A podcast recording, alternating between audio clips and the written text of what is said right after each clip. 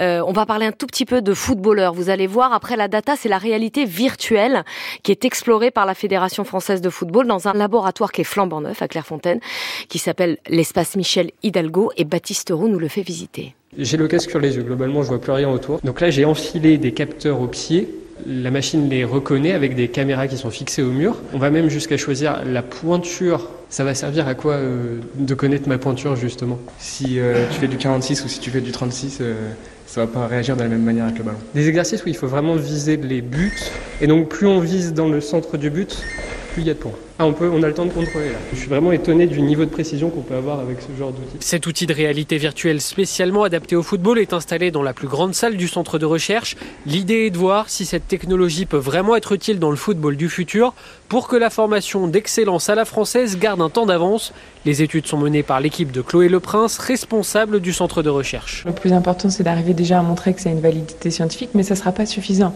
Montrer que ça marche, ça sera déjà une bonne chose, mais on travaille aussi sur un autre concept qui est l'acceptabilité de la technologie, l'acceptabilité et l'acceptation. Il faut aussi vérifier que dans la faisabilité, dans l'utilité perçue et dans le plaisir à utiliser, les gens vont s'en saisir et le mettre en place. Et si les résultats sont concluants, ils pourront être utiles dans les clubs, notamment avec les joueurs blessés, explique Franck Tivillier, directeur technique national adjoint. Pour les aider justement à revenir plus vite à l'activité. Quand on arrête de, de jouer, on chute énormément dans notre capacité à vite voir, à vite décider et autres.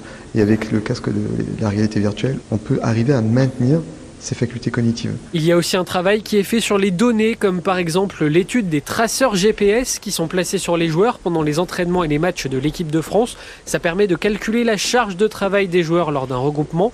L'objectif commun de toutes ces recherches se résume en quelques mots, quelques mots qui sont inscrits sur les murs du couloir du centre. L'innovation au cœur du football, l'idée c'est d'aller sur des espaces ou des problématiques qui n'ont pas encore été explorées. Le travail des chercheurs est centré sur les entraîneurs avec une volonté pour le directeur technique national Hubert Fournier. Faire en sorte que euh, bon, ça impacte euh, l'ensemble de l'écosystème qui est géré par la, la fédération, c'est-à-dire euh, les clubs professionnels, mais on doit être aussi un acteur aussi du développement de nos clubs amateurs. Et ce travail sur les coachs consacre une part importante à la santé mentale. On a beau avoir les meilleurs joueurs, euh, mais si euh, on a un entraîneur qui est épuisé parce qu'il euh, perd progressivement toutes ses ressources, il aura du mal à impulser une dynamique à ses joueurs. Chloé Le Prince étudie justement une application d'hypnose musicale. Pour essayer de voir si ces outils donc, de musique pouvaient être utilisés dans nos environnements pour réduire l'anxiété. Ça fait partie d'une des études scientifiques qu'on a publiées dans, un, dans une revue internationale. 10 personnes travaillent au centre, dont 5 docteurs, avec pour objectif de publier 4 à 5 papiers scientifiques dans l'année.